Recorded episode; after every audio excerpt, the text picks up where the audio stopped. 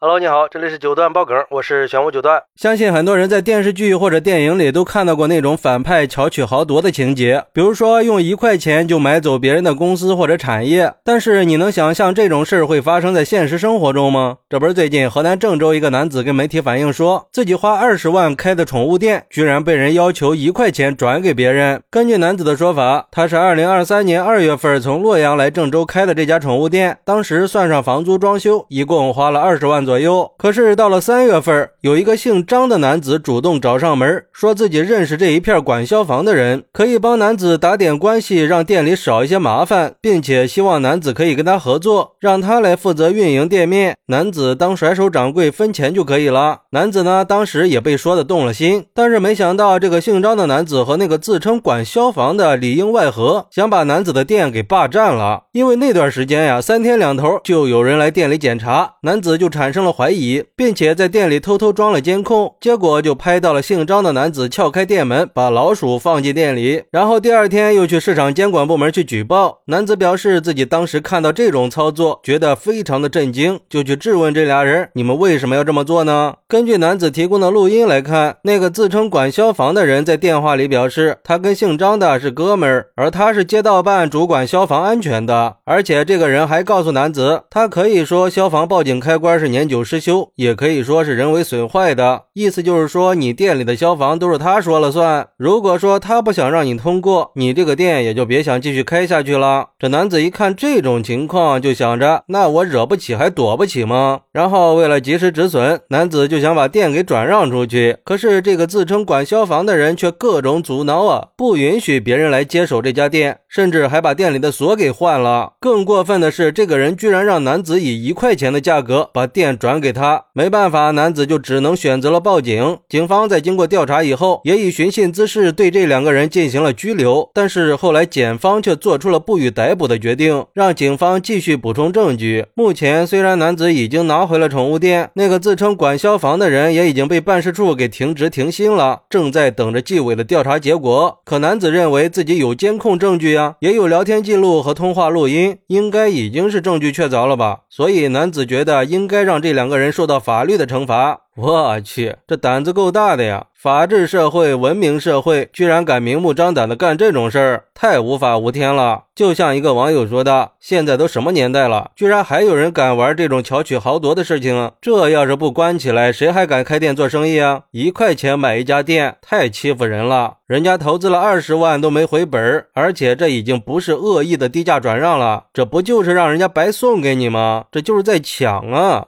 还有网友说：“这不是知法犯法吗？”现在都什么社会了，还敢滥用职权像恶霸一样去欺负人吗？而且这不是明显已经涉嫌犯罪了吗？还要什么样的证据才能定罪呀？还是早点把这种害群之马给绳之以法吧。不过也有网友认为是男子自己引狼入室的，怪不得别人。虽然这两个人确实应该处罚，但是男子也应该为自己的无知去买单。自己的店还是要靠自己去打拼。多大的人了，还相信找人打点这种鬼话，甚至还无缘无故的相信陌生人的话？难道？就不知道天上不会掉馅饼吗？就当是买个教训吧。嗨，教训归教训，但是这跟那两个人做的恶没有直接的关系。毕竟这种试图通过不正当手段谋取利益的行为，肯定是不被法律所认可的。而且不管你是什么身份，都应该遵守法律法规，尊重别人的合法权益。甚至像这种有职权的人违法，还应该罪加一等，从重处罚。法律不就应该是用来保护合法权益的武器吗？还是希望有关部门可以深入的调查一下这个事儿，并且依法处理，还创业。者一个公道，也是体现了法律的公正性和权威性嘛。让这些作恶的人得到应有的惩罚，不能助长了这种嚣张气焰呀。通过社会各界的共同努力，去维护公平的市场秩序，给创业者们建立一个和谐公平的市场环境。只有这样，才能让创业者们更安心的去创业嘛。同时，如果创业者在秉承着合法经营原则的情况下，遇到这种不正当的竞争和欺压，也一定要勇敢的站出来，通过法律途径去维护自己的合法权益。这也是在捍卫法律的底线嘛。好，那你怎么看待男子二十万开的宠物店？竟被要求一块钱转让的呢？快来评论区分享一下吧！我在评论区等你。喜欢我的朋友可以点个订阅、加个关注、送个月票，也欢迎订阅收听我的新专辑《庆生新九段传奇》。我们下期再见，拜拜。